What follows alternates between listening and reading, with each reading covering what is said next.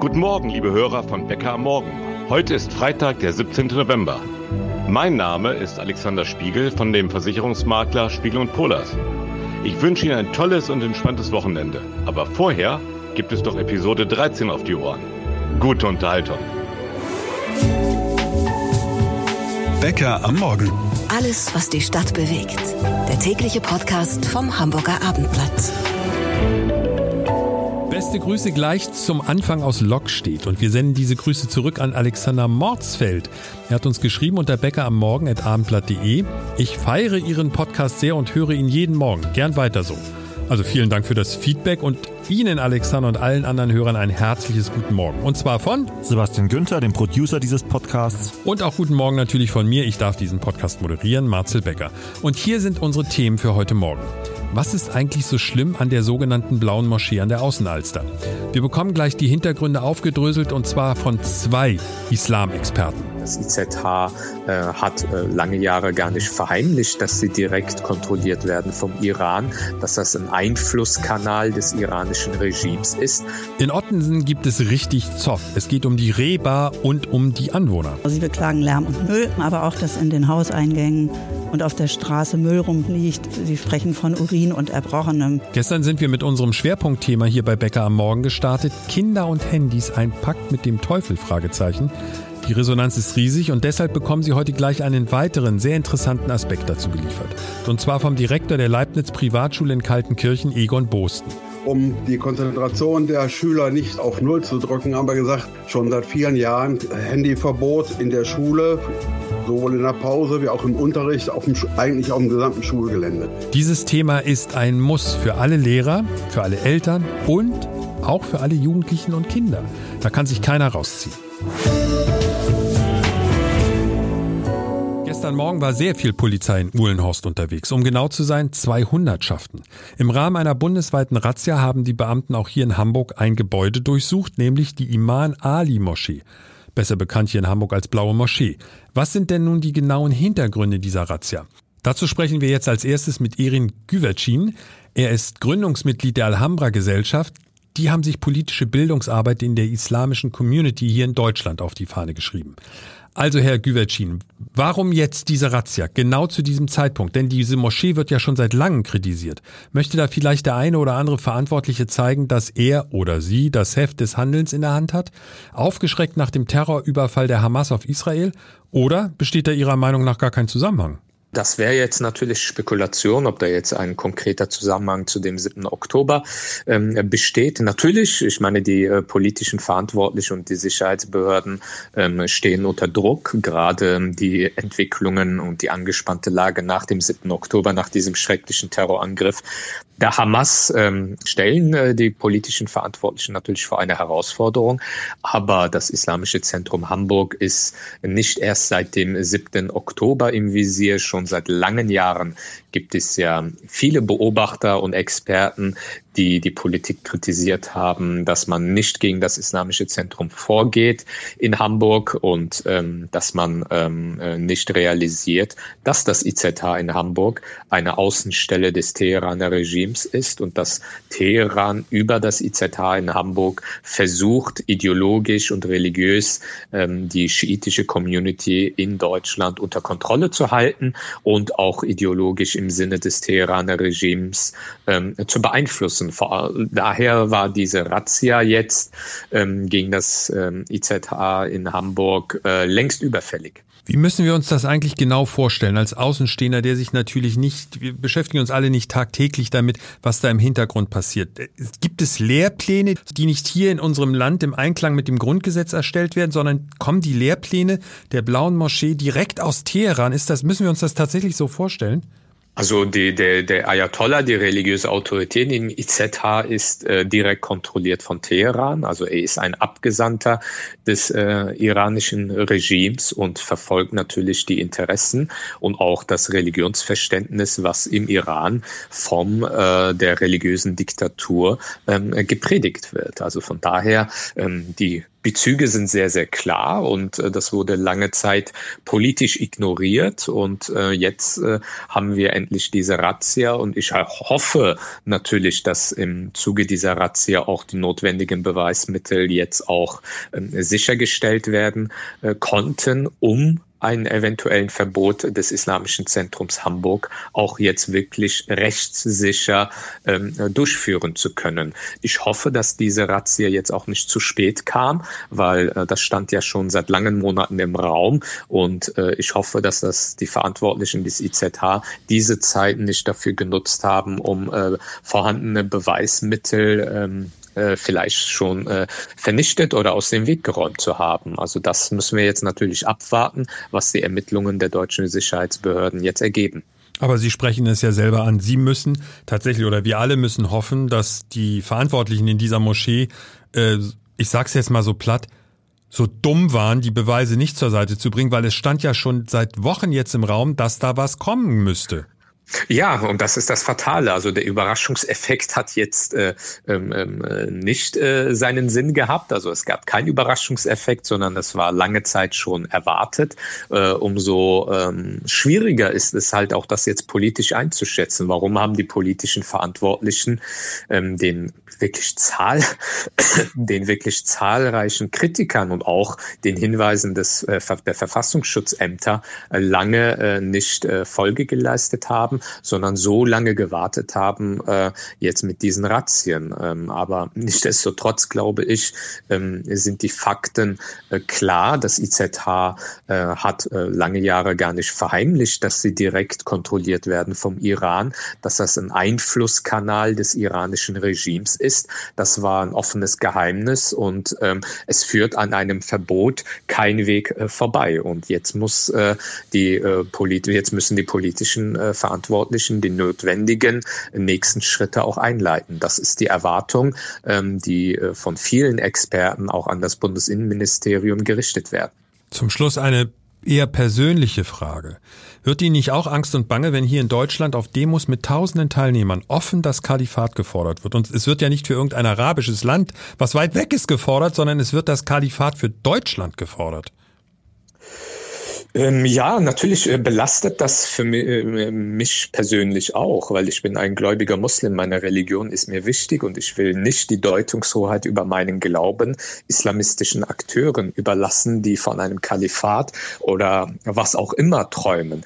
Ähm, das ähm, führt aber nicht dazu, dass ich gelähmt einfach nur zugucke und Angst habe, sondern das motiviert mich persönlich erst recht öffentlich äh, das Wort auch zu ergreifen und die Definition Definitionshoheit äh, über meinen Glauben nicht irgendwelchen religiös-extremistischen Akteuren zu überlassen. Und das ist, glaube ich, die Herausforderung, die wir als muslimische Community in Deutschland haben. Wir müssen das Wort ergreifen, weil die muslimische Community in Deutschland ist sehr vielfältig und wir dürfen äh, die Bühne nicht religiös-extremistischen Akteuren überlassen, die vielleicht laut schreien, aber die aber auch nicht repräsentativ sind für die vielfältige muslimische Community in Deutschland.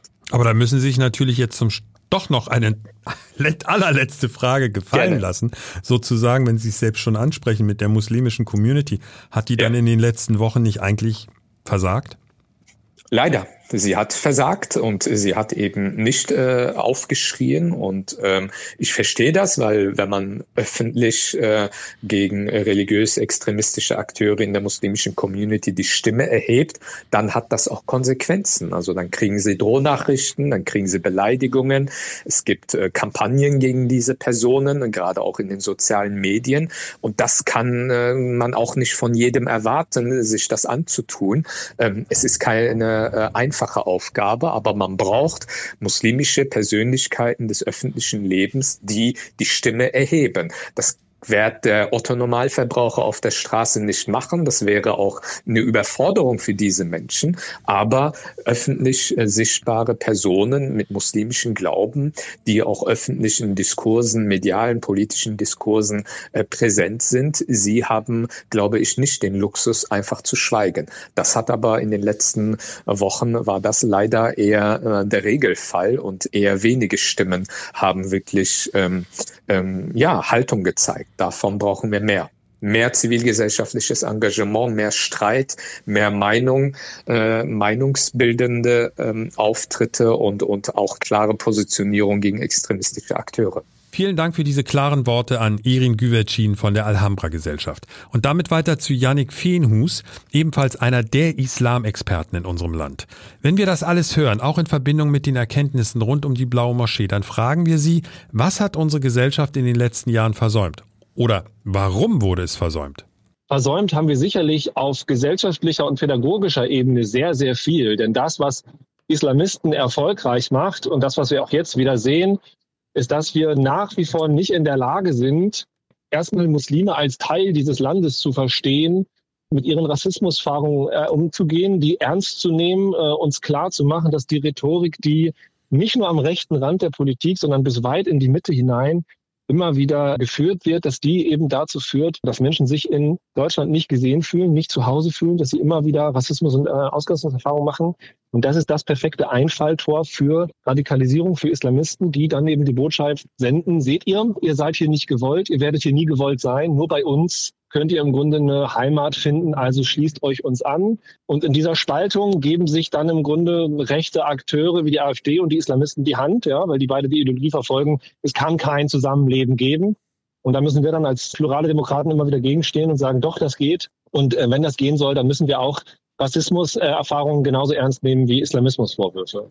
Dann müssen wir doch aber eigentlich auch sagen, hat die muslimische Gemeinschaft dann in den letzten Wochen nicht in Deutschland dramatisch verloren, sozusagen, weil sie sich ja nicht klar positioniert hat zu dem Terrorüberfall der Hamas äh, auf Israel. Denn die Auswüchse dessen, die wir im Moment dann auch beobachten, und wenn Sie sich das, sage ich mal, Sie sind Experte, Sie sind Insider, aber wenn man sich einfach nur von außen anguckt, was in diesem Moment in Deutschland passiert, dass Tausend auf die Straße gehen und das Kalifat für Deutschland fordern, wie soll das zusammenpassen?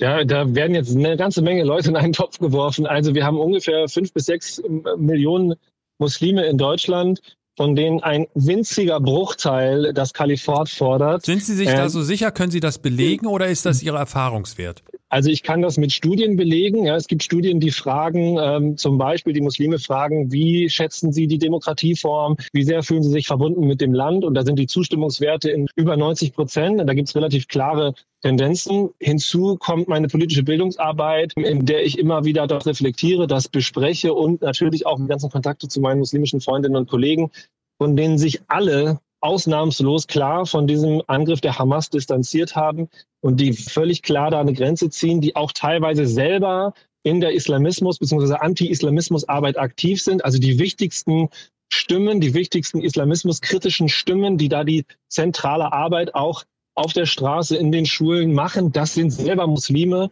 ja, die eben da genau hingucken und da immer wieder Differenzierung aufrufen. Und wir leisten äh, besonders diesen Menschen einen Bärendienst, wenn wir es als Gesellschaft nicht schaffen, da zu differenzieren. Aber das, was wir dann oft der deutschen Gesellschaft vorwerfen, also uns selbst, dass die schweigende Mehrheit sich nicht ja. genügend entgegenstellt, dann müssen wir ja umgekehrt den Vorwurf aber der muslimischen Gemeinschaft genauso machen. Man kann auf jeden Fall darüber reden, äh, ne? also welche Räume gibt es, sich zu äußern und was hätten wir uns gewünscht, gerade von den Verbänden, was hätten wir uns von den Verbänden gewünscht. Auch hier nochmal eine Differenzierung.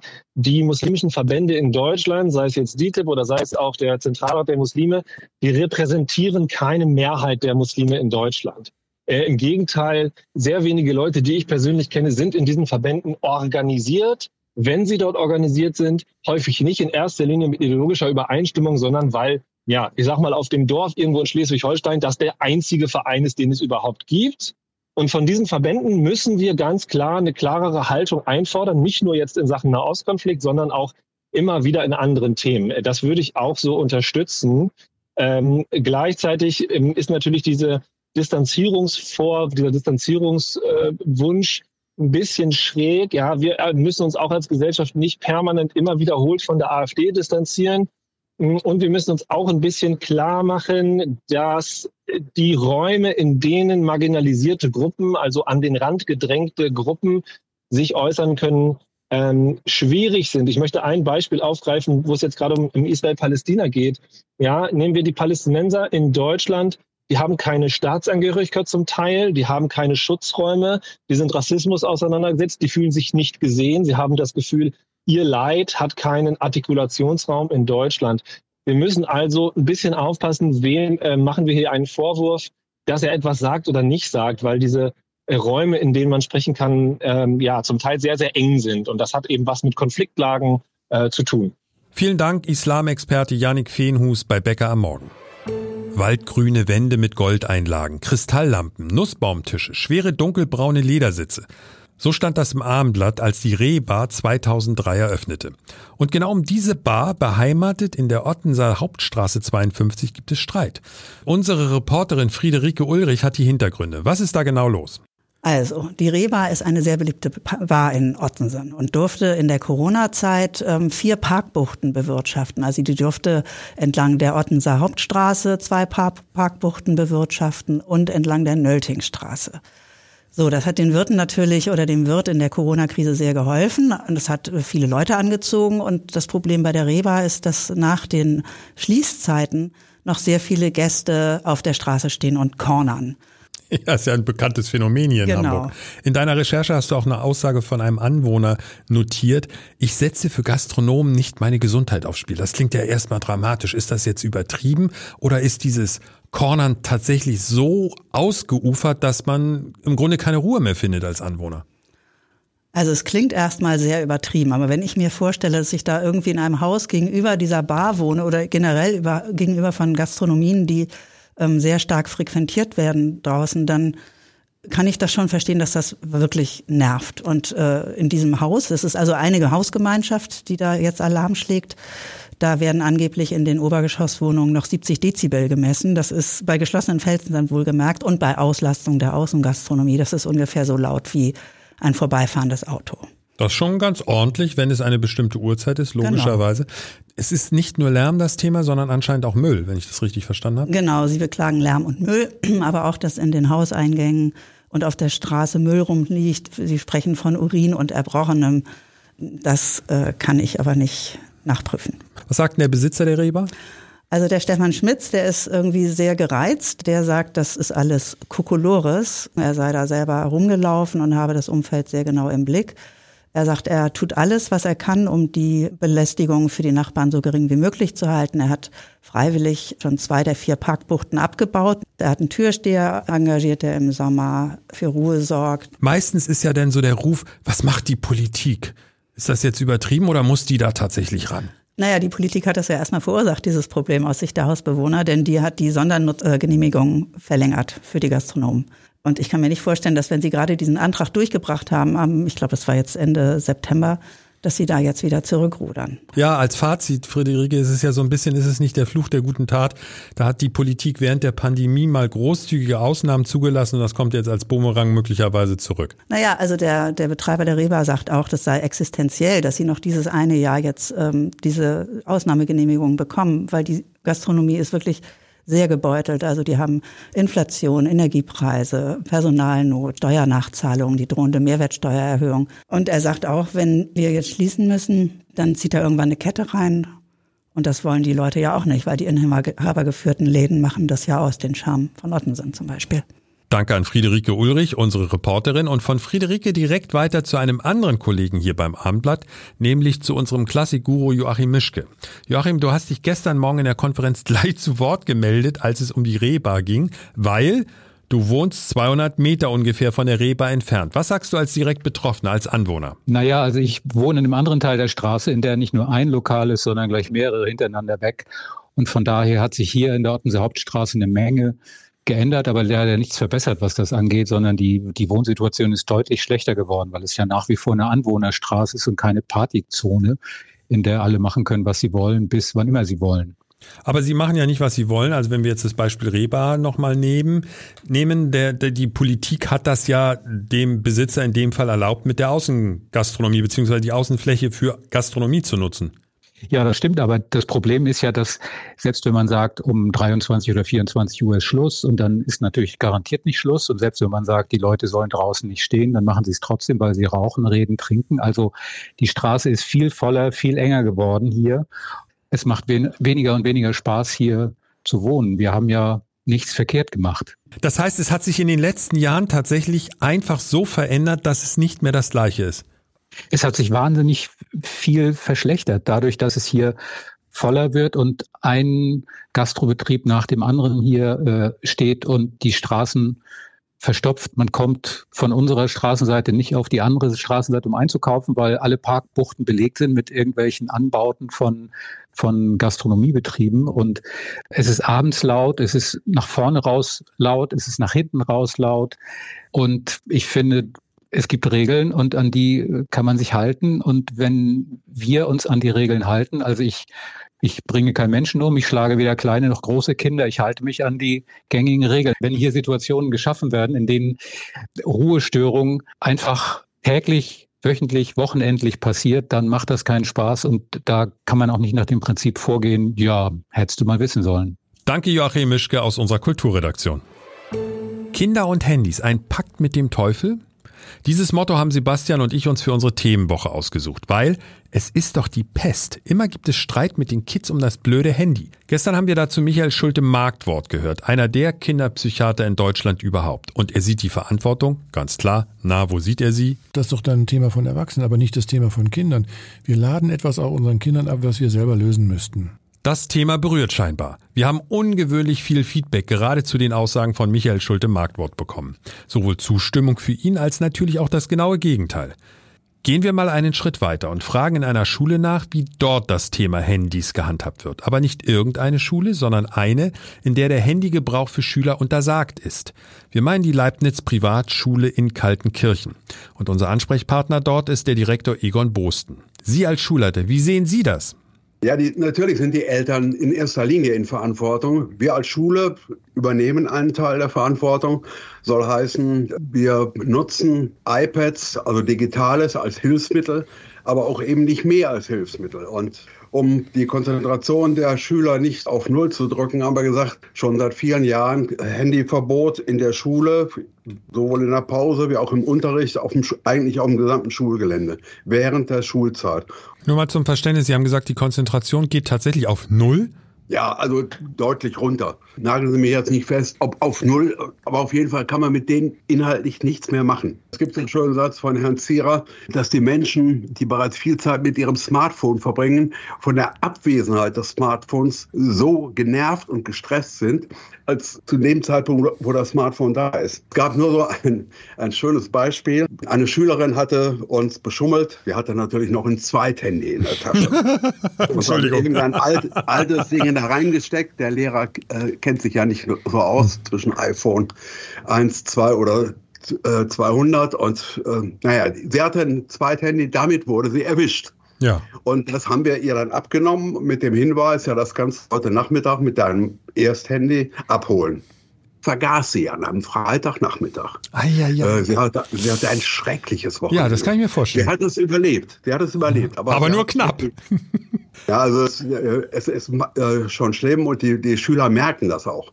Ich habe einmal, als wir in verschiedenen Klassen 7, 8, 9, 10, 11 waren, äh, habe ich mal gesagt, so Leute, bitte das Handy auf dem Tisch angestellt. Die haben mich also erstmal angeguckt, weil ich ja gelte ja als fürchterlicher Handyfeind. Und äh, ich sage, stellt bitte das Handy an, wir machen jetzt eine Unterrichtsstunde. Und in der Unterrichtsstunde geht ihr bei jeder Mitteilung, die ihr bekommt, an die Tafel und macht einen Strich. Dann habe ich in meiner Naivität erstmal rangeschrieben, Facebook, WhatsApp und, und, und gibt es da noch mehr äh, Mitteilungsnachrichtensender? Äh, die haben mich natürlich angeguckt und haben mir bestimmt 10, 12 Stück genannt. Ich kenne sie nicht mal. Snapchat, Instagram und so weiter. Am Ende der Stunde war auf der Tafel ein Meter mal zwei Meter Ausmaße, war kaum noch Platz frei. Die Strichlisten waren gefüllt. Egal ob bei Snapchat oder Instagram, Instagram WhatsApp TikTok und YouTube und so weiter und so weiter.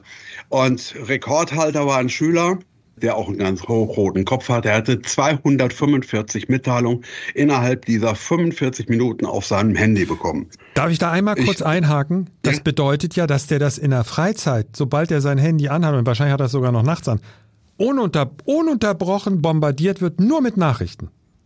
Wahrscheinlich, ja. Ich kann mir das nicht anders erklären. Ich weiß auch nicht, ob der damit glücklich wird, aber da kann man normalerweise nichts anderes machen, als immer nur dauernd zu gucken, was da gerade passiert. Und Ihr Fazit ist, weniger oder in Ihrem Fall sogar gar kein Handy ist die beste Lösung für Ihre Schüler? Seit etwa 2010 ist die sogenannte Hattie-Studie in Deutschland bekannt. Die sagt nichts anderes als das oder hat nachgefragt, was im Unterricht tatsächlich wirkt. Und Hattie hat schon 2010 eine Untersuchung gemacht zu digitalen äh, Geräten und hat gesagt, es bringt nichts mehr, wenn ich Unterricht, äh, wenn ich äh, digitale Medien benutze. Der klassische Unterricht ist, ist der wichtigste Teil und der wichtigste Punkt in diesem Unterricht ist der Lehrer mit einem strukturierten Unterricht, strukturierten Lehrervortrag und qualifiziertem Feedback für die Schüler. Aber Digitales äh, ist da eher am Rande wichtig. Aber digitale Bildung muss trotzdem stattfinden ich verrate kein Geheimnis, dass die jungen Schüler in dem Umgang mit Geräten natürlich viel schneller äh, sind als manche Lehrkräfte. Der entscheidende Punkt ist natürlich, dass ich sagen muss, hier, welcher Informationsquelle kann ich vertrauen, welcher kann ich nicht vertrauen. Und ich muss in der Lage sein zu eruieren, welche Interessen der eine Sender äh, mit seinen Nachrichten verbindet oder der andere Sender mit seinen Nachrichten verbindet. Das würde ich aber allgemein unter Bildung verstehen und nicht nur als digitale Bildung. Aber da schließt sich ja dann vielleicht der Kreis zum Schluss, äh, hm? was, was nochmal zu Michael Schulter Markwort. Es hängt den ganzen Ärger, den Sie vielleicht an der Schule haben mit Handys oder ähnlichen. Wenn die Eltern ihren Job machen würden, hätten sie die Probleme nicht. Ich denke, da sind, da sind wir zwei, zwei Partner in einem Boot. Ich sage ich sag unseren Eltern immer, sie sind zu 51 Prozent für die Erziehung ihrer Kinder zuständig, aber es bleiben dann immer noch 49 Prozent und die versuchen wir hier auszufüllen. Egon Bosten von der Leibniz Privatschule in Kaltenkirchen. Wie sollen die Kinder das verkraften, was sie dort sehen? Die damit verbundene Dramatik wird noch etwas verstärkt, wenn Sie, liebe Hörer, am Montag das Interview mit Silke Müller hier bei uns hören. Sie ist die Autorin des Bestsellers Wir verlieren unsere Kinder. Dieses Buch kann ich Ihnen nicht nur ausdrücklich empfehlen, sondern ich empfehle Ihnen auch ausdrücklich das Interview mit ihr. Zu hören in unserer Episode am Montag. Sie werden mit hoher Wahrscheinlichkeit das Handy Ihres Kindes mit ganz anderen Augen danach sehen. Und Marcel, was machst du Schönes am Wochenende? Ja, es ist mega spektakulär. Es ist wirklich mal was ganz anderes. Du spielst Tennis. Und ich schlaf aus. Das ist natürlich schön. Ich kann nicht ausschlafen, denn ich betreue meine A-Jugend-Fußballer. Ah ja, ich bin Trainer. ja Trainer im JV Südholstein. Ja, und ich ziehe dich ja immer da ein bisschen mit auf, weil du an manchen Tagen hier wirklich mit wehenden Fahnen das Haus verlässt, weil deine Jungs sind dir sehr wichtig. Ja. Und das ist ein Ehrenamt. Das finde ich ja eigentlich herausragend, was du da machst. Und Ehrenämter, wissen wir alles, heutzutage nicht so einfach. Du bist nicht nur Trainer, sondern auch noch Erster das, Vorsitzender. das macht richtig Arbeit. Das ist ja nicht so, dass du das am, am Computer alles machen kannst von zu Hause. Du siehst es ja immer mal wieder, wenn ich verbotenerweise mich ein wenig zum Fenster drehe, um schnell noch ein Fußballgespräch zu führen. Also Ehrenamt ist ein Riesenthema. Verbotenerweise. Tust so, als wenn ich dich unterdrücke. Er steht da mit dem Stock. Genau, ja. Aber Ehrenamt, und das ist ja wirklich gar nicht Ja. lustig, Ehrenamt ist ein Riesenthema. Das sollten Absolut. wir uns wirklich mal überlegen, ob wir darüber nicht sprechen, weil Sehr es gibt gern. immer weniger Ehrenamtliche in diesem Land. Ja, und wir müssen ja auch mal rauskriegen, warum ist das eigentlich so? Sind wir alle nur faul? Ist uns alles in, einfach egal? Oder gibt es vielleicht auch noch andere Gründe? Und ich finde das Thema wirklich wichtig und nach wie vor, ich sag's gerne immer wieder auch an der Stelle, auch wenn ich dich manchmal damit aufziehe, ich finde dein Engagement toll. Das freut mich auf jeden Fall. Und wenn Sie, liebe Hörer, uns auch toll finden, dann abonnieren Sie uns, geben Sie uns eine Bewertung, egal was Sie wollen, und melden sich bei uns Kritik, Anregungen, Themenvorschläge und, und, und, unter was? Bäcker am Morgen at abendblatt.de. Wir wünschen Ihnen ein schönes Wochenende. Bye bye. Ein Podcast von Funke. Weitere Podcasts vom Hamburger Abendblatt finden Sie in unserer Abendblatt Podcast App und auf abendblatt.de slash podcast.